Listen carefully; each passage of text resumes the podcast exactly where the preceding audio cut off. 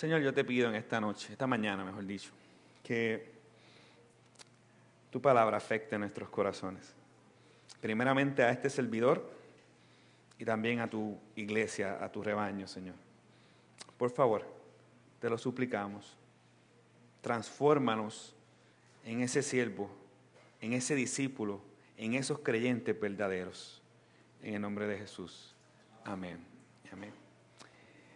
En un tiempo donde la fe de un cristiano, y hago entre comillas, se le conoce por el reconocimiento, porque lo miren, por la vanagloria, por la popularidad, por el egoísmo, por el declarar, por el decretar, por el pactar, y, y es centrado en el hombre, en vez de ser conocida por la obediencia, el perdón, la sinceridad, el deber, el texto que vamos a leer y estudiar en esta mañana nos saca del lugar, nos confronta, nos mueve, nos pone, mejor dicho, en el lugar donde se supone que estemos. Es como una redefinición de lo que se supone que sea un creyente y un siervo de verdad. Y esa es la idea que Dios quiere hacer con nosotros. Redefinir lo que hemos entendido por un siervo, por un fe, por una fe verdadera. Y esta es una imagen clara en el capítulo 17, los primeros 10 versículos, de lo que significa realmente ser un siervo del Señor. De lo que significa tener una fe bíblica, una fe verdadera. No una fe conocida por el empoderamiento, no una fe conocida porque tú lo puedes, sino una fe dependiente de la obra redentora del Señor Jesucristo. Este pasaje nos muestra cuatro aspectos principales sobre la fe de un siervo inútil y vamos a entender lo que significa un siervo inútil. Y los cuatro aspectos son los siguientes, la fe de un siervo inútil y la advertencia de su Señor. La fe de un siervo inútil que perdona, la fe de un siervo inútil que es sincera y la fe de un siervo inútil, su deber y su gloria. Leamos los primeros tres o vayamos a los primeros tres versos para poder ver la fe de un siervo inútil y la advertencia de su Señor. Y Jesús dijo a sus discípulos, es inevitable que vengan tropiezos. Los discípulos, el Señor los está advirtiendo a sus discípulos, los está preparando. Un discípulo es uno que sigue a un maestro. Pues por consiguiente, un maestro sabio le enseña a lo que se van a enfrentar de manera sincera, los está preparando. Así que Jesús le dice a sus discípulos, está advirtiéndoles, o mejor dicho, está preparando a sus discípulos para las diversas pruebas que van a enfrentar cada uno de ellos. Esas pruebas pueden llevarlos a dudar su fe, esas pruebas pueden llevarlos a pecar contra Dios. De hecho, más adelante en el ministerio podemos ver cómo el apóstol Pedro negó a Jesús antes de su crucifixión. Y más adelante vemos cómo el mismo apóstol Pedro flaqueó de alguna manera en sus convicciones y fue confrontado en Antioquía por el apóstol Pablo por la hipocresía de él. Así que es una evidencia que en el mundo vamos a sufrir y vamos a estar constantemente o no constantemente, pero sí va a haber muchos tropiezos en nuestra vida de fe. La pregunta es ¿por qué es inevitable? Porque estamos en un mundo caído. Porque el mundo conspira constantemente para que nosotros le demos la espalda a Dios. El mundo es anti Dios. El mundo odia a Dios, aborrece a Dios. Las intenciones más legítimas de aquel individuo moral son egoístas. Es para su propia gloria. Es para que digan, mira mami, tú eres un porquería, tú no sirves para nada. El mundo conspira, el mundo es un mundo de maldad. Y lo segundo, nuestro propio corazón. El mundo no está construido por murallas, el mundo está construido por hombres y mujeres pecaminosas y pecaminosos, hombres y mujeres con corazones no redimidos hombres y mujeres muertos en sus delitos y pecados. Por consiguiente es lógico que nosotros vamos a tener muchas pruebas y muchos tropiezos. Constantemente vamos a estar bajo ataque.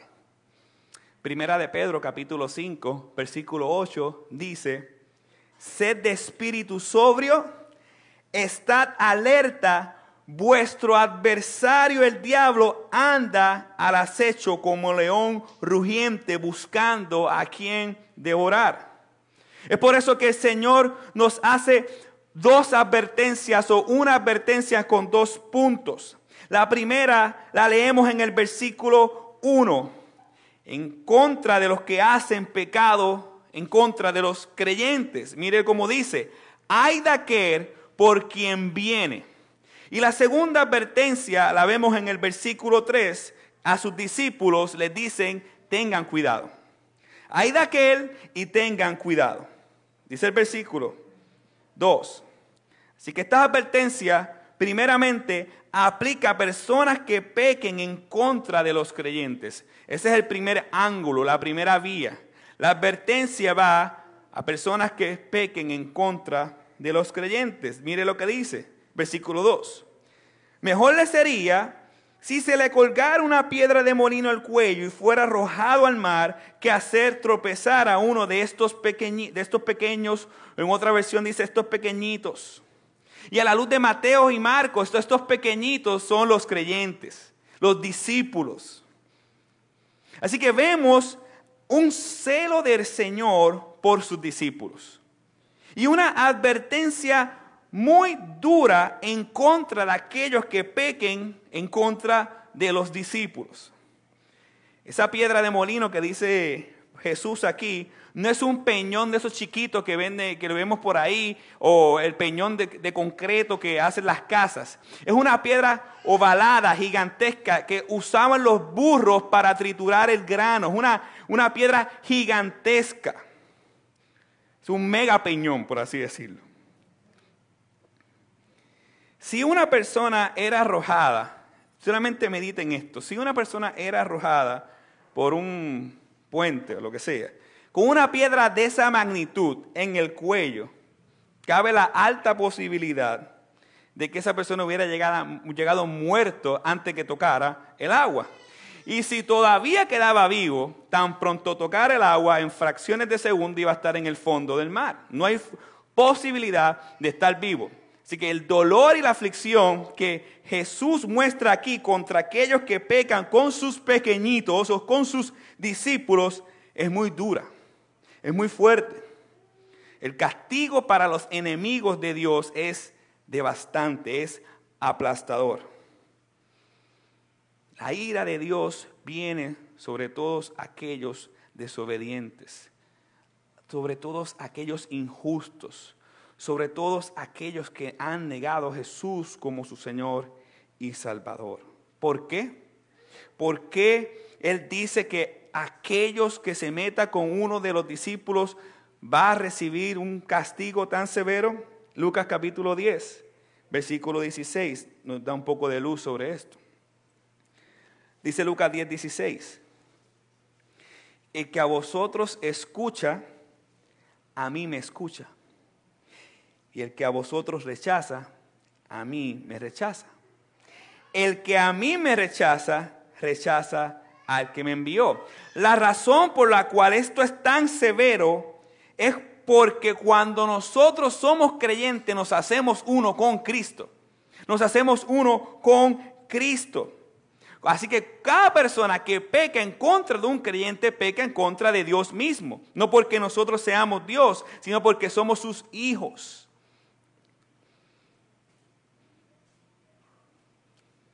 Porque Jesús se hace uno con los creyentes. Él es la cabeza y nosotros, ¿qué? El cuerpo. Cuando hablamos de creyente, escuche, hablamos de iglesia. No hay creyente fuera de un miembro de la iglesia. Téngalo por seguro. Hay falsos profetas allá afuera que hacen pecar a muchos creyentes con sus mentiras y doctrina. Tendrán su paga. Hay de los que engañan con astucia terrenal a los hijos de Dios. Hay que, de los que manipulan a los creyentes.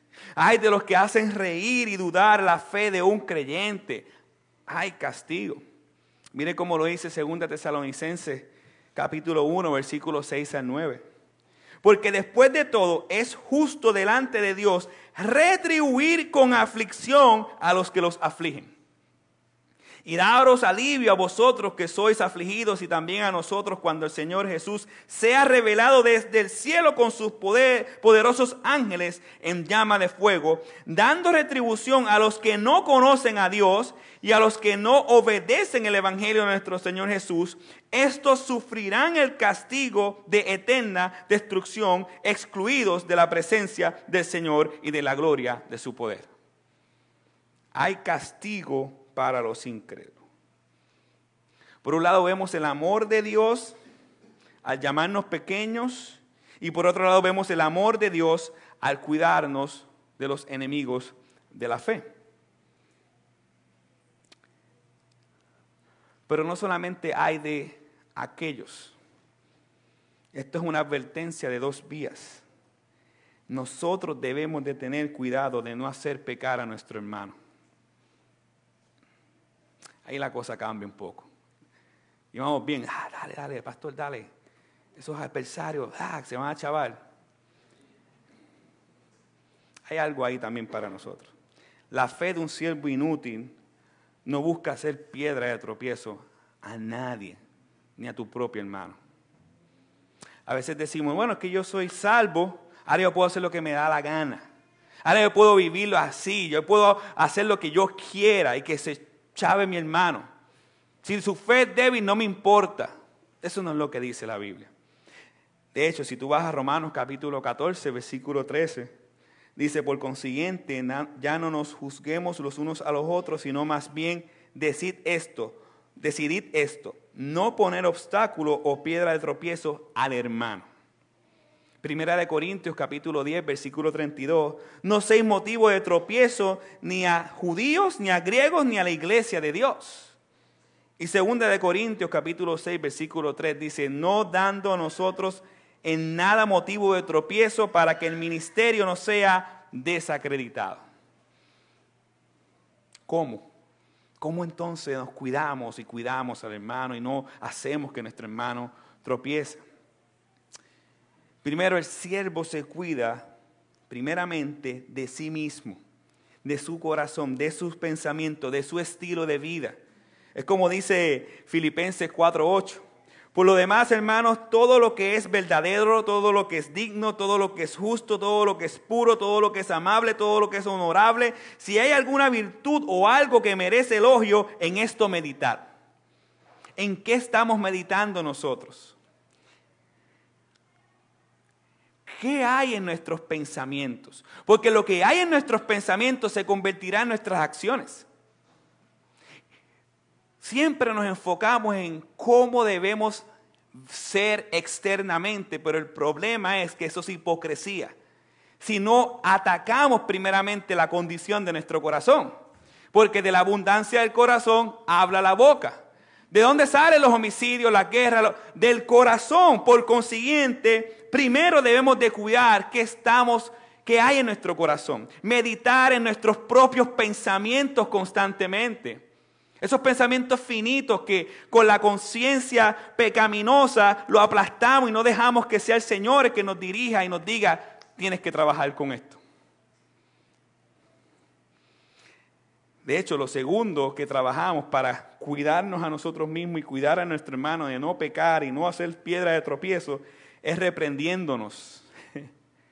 La palabra reprender que sale aquí en el pasaje no indica solamente que reprendas al hermano y vamos a hablar de eso. Indica que te reprendas a ti mismo. Que te reprendas a ti mismo. Pastor, eh, creo que era John Owen que decía, mata el pecado antes que te mate a ti si no recuerdo más o menos. La palabra significa, reprender, significa advertir, aconsejar, con, con respecto a un comportamiento de alguien. Así que, para tú poder reprender o aconsejarte, lógico, por medio de la palabra y examinar tu vida a la luz de la palabra constantemente, tienes que estar saturado de la palabra. Número uno.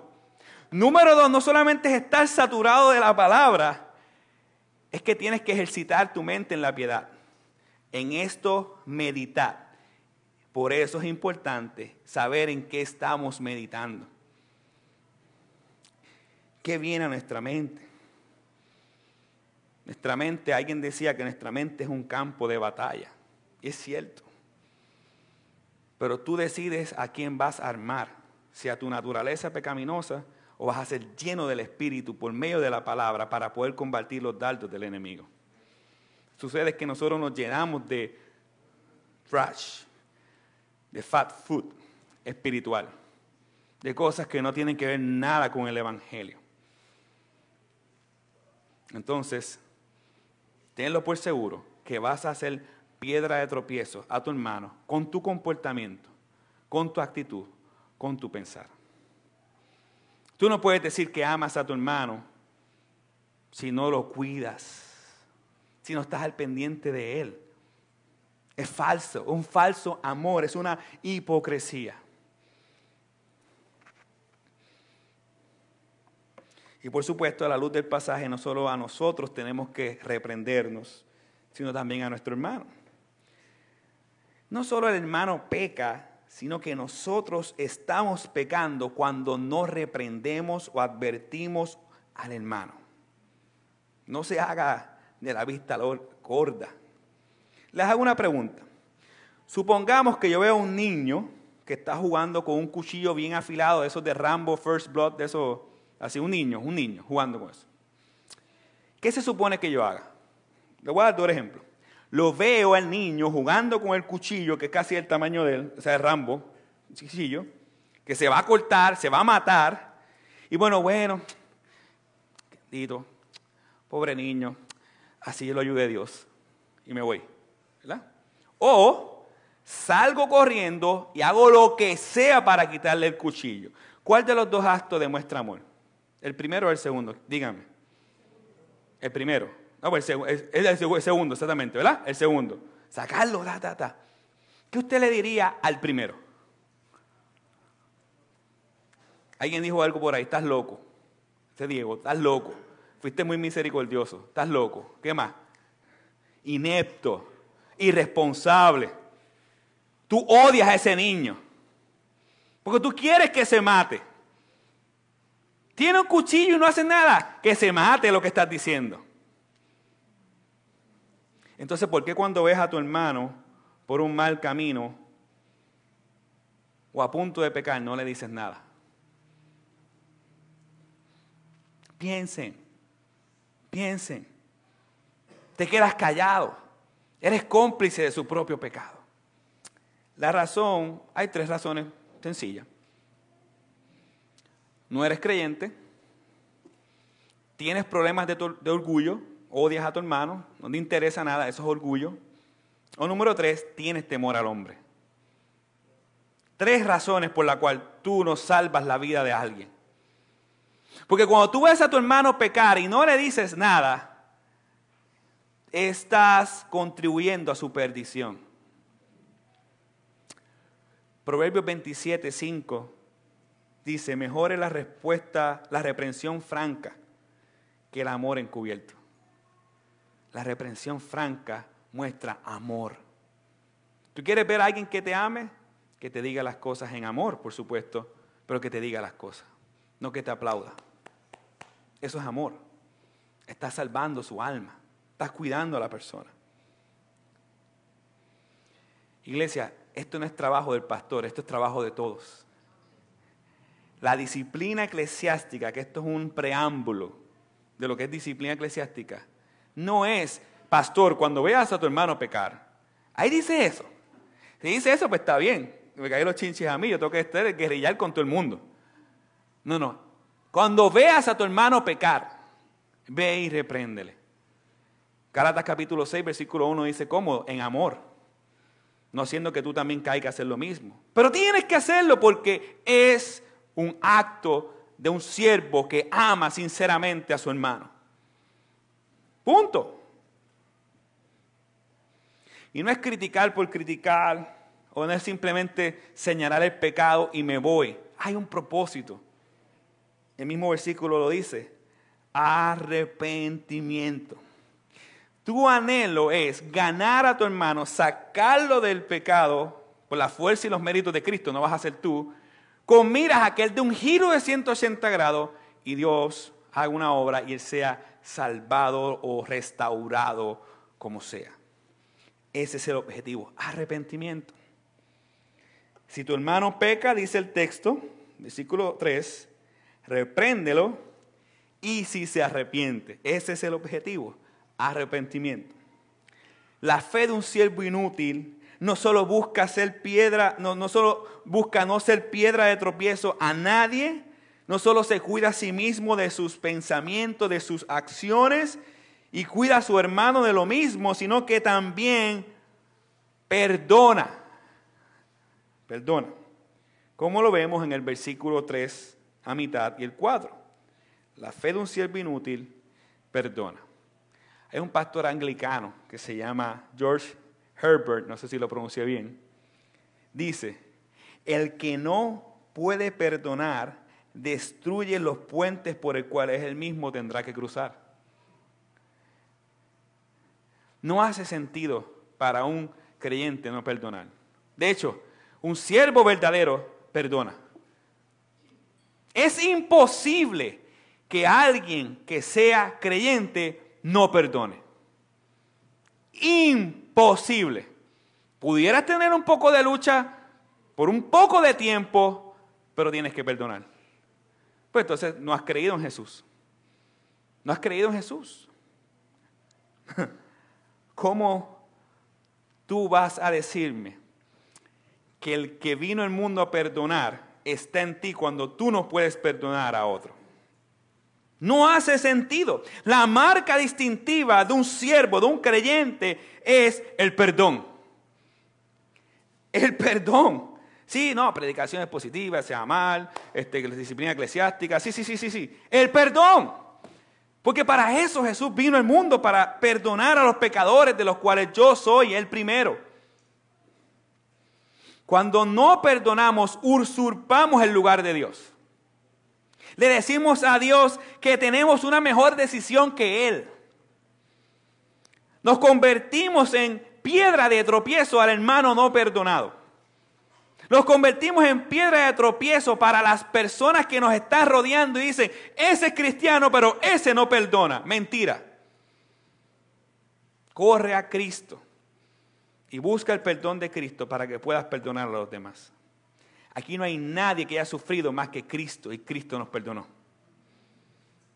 Nadie.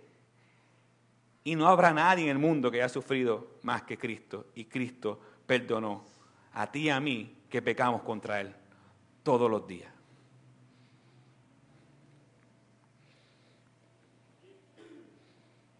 No solo se trata de perdonar, sino de tener un estilo de vida perdonador el perdón sale por nuestra mente, al igual que sale cualquier otra cosa. Mire cómo dice el versículo 4, y si peca contra ti siete veces al día. Esto es una suposición. ah, bueno, ya pecó siete, a la octava, ajá, Dios me dio permiso para no perdonar. No estás entendiendo el texto.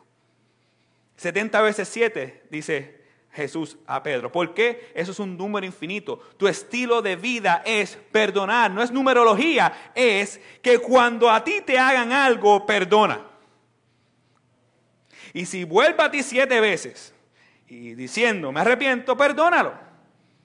Y no es que si se arrepiente o no. Aquí el texto, a la luz de todo el contexto del Nuevo Testamento, es, se lo merezca o no, perdónalo.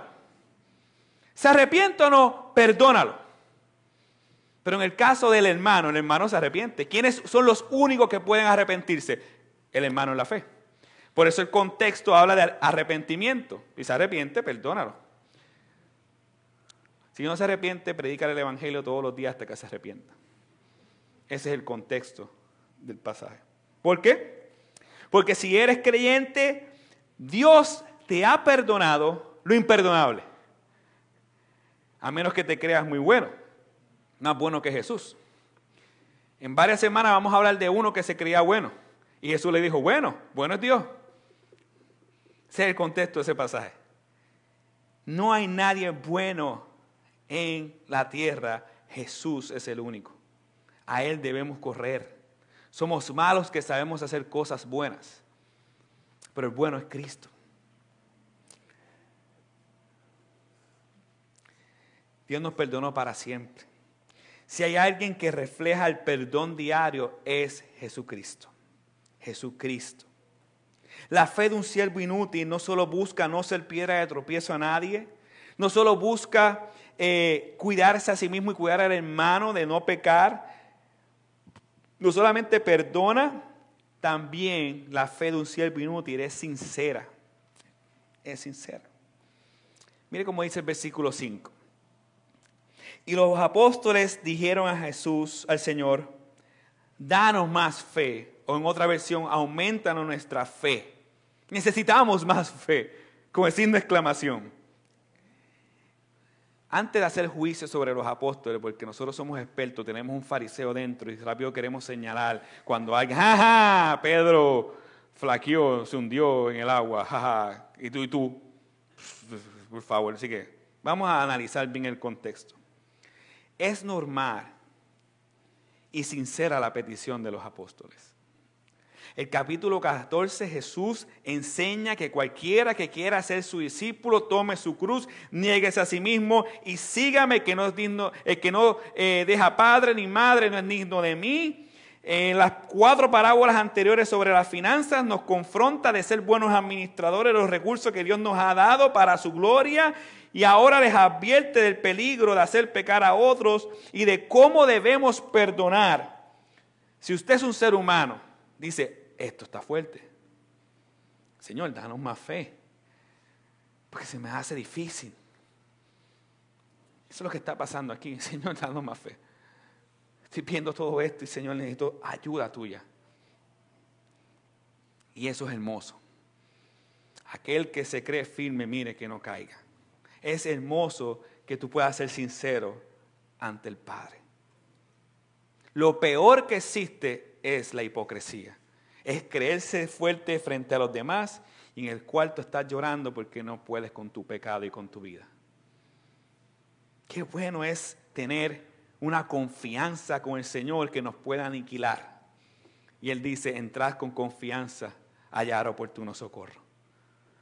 Los cristianos son, los cristianos deben de caminar en el mundo relax en el sentido de que no me importa lo que los demás opinen en ese sentido. ¿Por qué? ¿Por qué? Porque yo he sido redimido por la sangre de Cristo y soy perdonado y puedo tener una relación con mi Padre directamente, feliz todo el tiempo de mi vida, 24 horas, 7 días a la semana. Yo puedo hablar con mi papá, yo puedo decirle, Señor, te necesito, yo puedo decirle, Señor, he pecado, yo puedo decirle, Señor, ayúdame, y está ahí. Porque ya tú no confías en ti, confiaste en Él. Esa es la licencia para correr a Él. Ya tú no confías en ti. Estaba en Walmart estos días paréntesis porque no estaba ni en la prédica. Y veo un libro, Cree en ti. Pichi se está riendo, ese fue Pichi.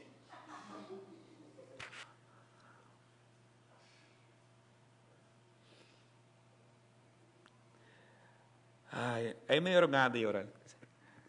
Porque es de un cristiano, supuestamente. Obviamente no es cristiano. Cree en ti. Ese es el pecado más grande que puede hacer el hombre creerse fuerte, creerse dependiente, creer, creer, creer en Jesús. Tú no puedes, tú no puedes, no creas en ti. El corazón es engañoso más que cualquier otra cosa. Cree en ti, el pecado te va a bofetear. Cree en Jesús y tienes el consuelo que necesitas para seguir en este camino tan difícil de la fe. Ese, no creas en ti, cree en Cristo, Jesús el que pagó por tus pecados. La fe de un siervo inútil es una fe sincera. Nosotros creemos en Él, pero a veces se nos hace difícil el caminar en la fe. Tenemos un fariseo en nuestro corazón, nuestras capacidades son finitas, entonces pues es normal decir, aumenta nuestra fe, Señor. Y esta palabra refleja una gran virtud, sinceridad. Puedes ser sincero delante de tu Señor. Muchos piensan que la vida del cristiano es una vida sin agotamiento, sin dificultades, sin dudas, y eso no es cierto. Los grandes hombres a través de la historia se han sentido agotados, han tenido algún tipo de duda, han tenido millones de dificultades. La diferencia, perseverancia. Perseveran. El Señor los sostiene y ellos perseveran. Esto no es una vida de campeones, porque no es así. Esto es una vida de redimidos dependientes de un Dios que ha triunfado el pecado y la muerte. Esa es la vida del creyente. Lo mejor que podemos ser es sincero delante del Señor. Si tú eres sincero delante del Señor, tú eres sincero delante de tus hermanos. No hay máscaras. La máscara déjasela a Batman, a los personajes de la imaginación. Ir delante del Señor sin máscaras. Ahora bien, mire la contestación de nuestro Señor. En el versículo 6, Jesús les enseña un dicho proverbial para demostrarle que sí ellos pueden obedecer con la fe que ya tienen. Versículo 6. Entonces el Señor dijo, si tú si tuvieras fe como un grano de mostaza, dirías a este sicomoro, desarraígate y plántate en el mar y os obedecería. Seguro, esto os habla de la magnitud y el poder de la, fe de un creyente. Pero el punto aquí es que el grano de mostaza, no solamente el tamaño del grano de mostaza, sino cómo crece. Porque el grano de mostaza, para que ustedes entiendan, crece como un árbol de mango y arroja mucho, mucho fruto. La idea del grano de mostaza es demostrarle que aún una fe débil, aún una fe pequeña, entre comillas, puede llevar un gran fruto, puede capacitarnos para obedecer la palabra de Dios. Ese es el punto aquí. Ese es el punto. La fe de un siervo inútil no solo busca el no ser piedra de tropiezo, no solo busca cuidar al hermano, no solo busca perdonar. La fe de un siervo inútil nos muestra en los últimos cuatro versículos el deber y la gloria de ese siervo. Versículos 7 al 10. En aquel entonces habían esclavos que no solo trabajaban la tierra, que no solo cuidaban las ovejas, sino que cuando llegaban a la casa le preparaban las comidas a el amo. Y él hace esta ilustración en el versículo 7 al 9 para demostrar que no es deber del amo aplaudir o elogiar algo que se supone que el esclavo haga, algo que es su deber. Por eso el versículo 9 dice, ¿acaso le das gracias al siervo porque hizo lo que se le ordenó? Ay, Andrés, esto me cuesta trabajo entender, porque no sé, yo no veo al Señor así. Les hago una, una ilustración. ¿Alguien aquí iría a donde un juez eh, para decirle al juez, felicítame? ¿Alguien lo diría? vamos a ser más claro. ¿Alguien aquí iría mañana mismo ante un juez y decir, juez, necesito que me felicites? El juez te va a decir, ¿por qué? Porque no me comí la luz roja, la pasé verde. ¿Qué te va a decir él? ¿Cómo yo te voy a aplaudir eso si eso es lo que tú tienes que hacer? Lógico. Ah, te voy a aplaudir que la pasaste verde. Eh, la pasaste verde. O sea, tú me estás diciendo que todo el tiempo la estás pasando roja. Entonces te van a meter preso si haces algo así. ¿Entiendes? O esa es la idea que está demostrando aquí. Nadie te va a aplaudir. Nadie te va a elogiar porque tú hiciste lo que tenías que hacer. Ese es nuestro deber. Obedecer, actuar, seguir el comando del Señor. Por eso mire lo que dice el versículo 10. Así también vosotros cuando hayáis hecho todo lo que os ha ordenado, decid, siervos inútiles somos. Hemos hecho solo lo que debíamos haber hecho. Un siervo inútil no significa que no sea productivo. Un siervo inútil es un siervo sin honor especial. Un siervo donde dice, bueno, yo hice esto, ahora vengan los aplausos. Mírenme, como el pavo real, mírenme, obsérvenme, obedecí, qué duro. Eso es lo que está tratando de confrontar el Señor, el orgullo, el corazón. Ese es el punto. Él utiliza este término para describir los pequeños que mencionan el versículo 2. Así que los siervos inútiles somos los creyentes. Somos los creyentes. No es por nuestra fe que podemos hacer todo lo que nos ha ordenado el Señor. No es nuestra habilidad, es su gracia. Es la gracia de Dios, el motor y la razón, la fuerza por la cual nosotros podemos hacer algo. Y muchas veces nosotros hacemos cosas esperando reconocimiento o recompensas. Actuamos y, nos sacrificamos y sentimos que necesitamos ser, eh, eh, que nos den palabras de gratitud, que nos, que nos den recompensas porque yo hice esto, tú no, este no lo hizo, yo soy mejor que aquel porque este no lo hizo. Y no está mal el reconocimiento, pero el punto que está hablando aquí el Señor son las motivaciones del corazón de los discípulos, las motivaciones del corazón nuestro. ¿Por qué le sirves a tu Señor? ¿Por qué haces lo que haces? ¿Qué esperas al trabajar sacrificialmente y dar tu vida por el amor a tus hermanos? ¿Que te aplaudan? ¿Qué esperas al entregar tu vida a causa de Cristo? Que los demás vean, mira qué clase de cristiano soy. Reconocimiento, aprobación, afirmación, recompensas. Son preguntas que debes hacerte. Porque si buscamos todas estas cosas, aún no has entendido cuál es tu gloria. Tu gloria. Tu recompensa, tu afirmación, tu gloria es poder servir al Dios de la gloria.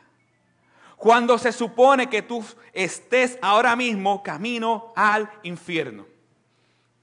¿Qué más recompensa tú quieres que Dios vino, dejó su trono, dejó todo lo que tenía, vino a la tierra, vivió 33 años, fue escupido, maltratado, vivió una vida perfecta, fue clavado en una cruz, murió en tu lugar y ahora dame recompensas a mí? Toda la gloria es del Señor. No hay ninguna gloria. Tu gloria es que te haya salvado y te diga, sé mi discípulo. gloria a Dios. Por eso es que a mí me cuesta mucho trabajo entender por qué si Dios ha salvado a una persona, la persona está como un craftmatic esperando que le sirvan. Tirado para atrás. Dios me salvó por su gracia. ¿Qué tengo que hacer? Señor, voy a pecar, ayúdame. Va a ser difícil, Señor. Tengo miedo. Sí, sí, sí, tranquilo. Yo estaré contigo hasta el fin. Señor, es que esto está difícil, pero ayúdame, ayúdame, ayúdame. Sí, sí, tranquilo. Keep going. Yo estoy contigo. Vas a ser maltratado, vas a ser humillado, vas a ser, eh, te vas a hacer calumnias, pero la recompensa es Jesús mismo. Jesús es tu mayor recompensa. Familia, me cuesta trabajo entender cómo es que Dios ha salvado a un pecador que merece el infierno, que merece la ira, que iba directamente a estar una eternidad, no 100 años, no 200, no 300, no 400, no 1000, no 5000, no 6000, no un millón, no 3 millones, una eternidad en el infierno a exigirle y no servir a Dios. No me cuadra. Tu vida es para Dios. ¿Qué esperas? Acaba levántate y entrega tu vida para Él, porque tú no eres digno de solamente el infierno y más nada. Él es digno de toda la gloria y toda la honra. Muévete. No me cuadra todavía. Tu recompensa es servir a Dios en la tierra y esperarlo a Él en su regreso, en la eternidad, en la gloria venidera. Si tú quieres algo más, no has entendido quién es Jesús. A mí no me des nada. A mí no me des calle de oro y mal de cristal. A mí dame a Jesús. Una calle de oro y mal de cristal. Sin Jesús es como cualquier otro lugar. Jesús, Cristo, aquel que pagó por mi pecado, merece mi vida. Si tu motivación es servir a Dios porque Él es rey, porque Él es digno, porque eres el Dios de toda la gloria, si tu motivación es agradecerle al Señor, entonces tú tienes motivaciones egoístas o tú no conoces a Dios. Necesitas ir ahora al Señor en oración, ahí donde estás, y decirle, Señor, ten misericordia de mí.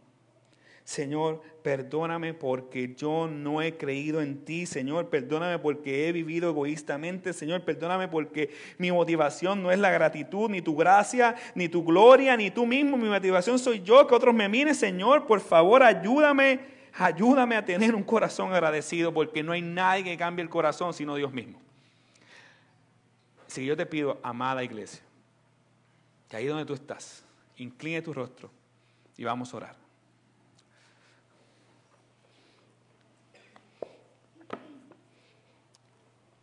Oh Señor, perdona nuestros pecados, Señor. Señor, que estas instrucciones que tú has dado en este capítulo, estos versículos del 1 al 10, que reflejan la fe verdadera de un siervo inútil que nos haya transformado nuestro corazón. Perdón, que nuestra, Señor, que nuestro único deseo en esta tierra sea adorarte sea seguirte, sea amarte. Por favor, Señor, no permitas que nadie de los que está aquí salga sin aclarar sus dudas. Que cualquiera de nosotros podamos aclarar sus dudas. Señor, ayúdanos, por favor. Que tú seas nuestra única recompensa. Perdona mis pecados, perdona los pecados nuestros, Señor. Por favor, ten misericordia, porque queramos o no, todos los que estamos aquí, y me incluyo, hemos luchado con esto, Señor. Hemos luchado con vivir para ti o vivir para nosotros. Hemos luchado con pecados, hemos luchado con mentiras, hemos luchado con tantas cosas, Señor. Pero qué bueno saber que podemos entrar con confianza para ser perdonados por tu gracia. Gracias, Señor. Yo te ruego y te pido que nuestra única motivación en Iglesia Bíblica Metro sea tu gloria, Señor, no la nuestra. En el nombre de Jesús. Amén.